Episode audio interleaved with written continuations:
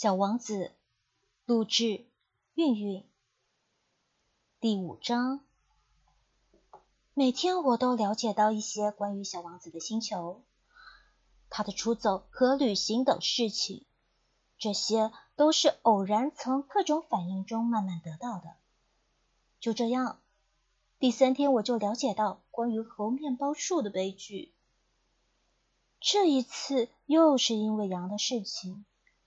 突然，小王子好像是非常担心的问我道：“羊吃小灌木，这是真的吗？”“是的，是真的。”“啊，我真高兴。”我不明白羊吃小灌木这件事情为什么如此重要。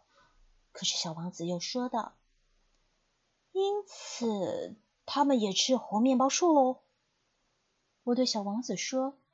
猴面包树可不是小灌木，而是像教堂那么大的大树。即便是带回一群大象，也啃不了一棵猴面包树。一群大象这种想法使小王子发笑。那可得把这些大象一只一只的叠垒起来。他很有见识的说：“猴面包树在长大之前，开始也是小小的。”不错，可是为什么你想叫你的羊去吃小猴面包树呢？他回答我道：“嘿，这还用说？似乎这是不言而喻的。可是我自己要费很大的心劲儿才能弄懂这个问题。原来，在小王子的星球上，就像其他所有星球上一样，有好草和坏草，因此。”也就有益草的草籽和毒草的草籽，可是草籽是看不见的，它们沉睡在泥土里，直到其中的一个粒忽然想要苏醒过来，于是它就伸展开身子，开始缅甸的朝着太阳长出一颗秀丽可爱的小嫩苗。如果是小萝卜或者是玫瑰的嫩苗，就让它去自由的生长。如果是一棵坏苗，一旦被辨认出来，就应该马上把它拔掉，因为在小王子的星球上有些非常可怕的种子，这就是猴面包树的种子，在那里的泥土里，这种种子多的成灾，而一棵猴面包树苗，假如你拔得太迟，就再也无法把它清除掉，它就会盘踞整个星球。它的树根能把星球给钻透。如果星球很小，而猴面包树很多，它就把整个星球搞得支离破碎。这是个纪律问题。小王子后来向我解释道：“当你早上梳洗完毕以后，必须仔细的给星球梳洗，必须规定自己按时去拔掉猴面包树苗。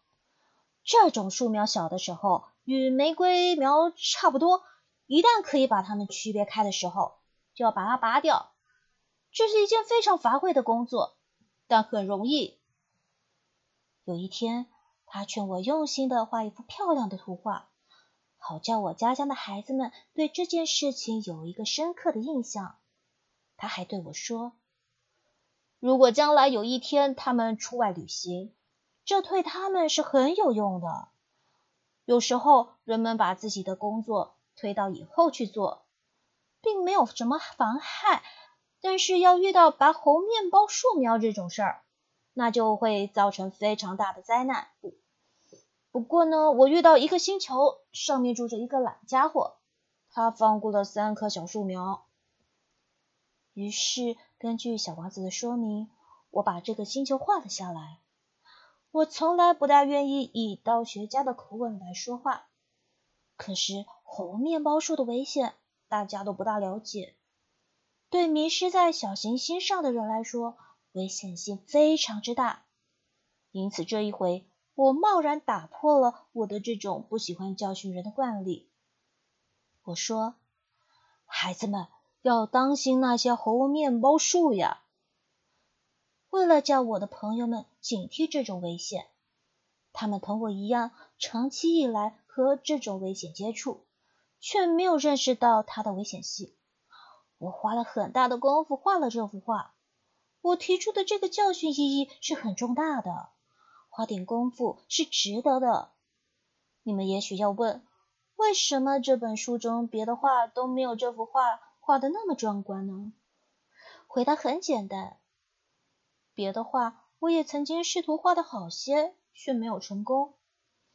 而当我在画猴面包树时，有一种急切的心情在激励着我。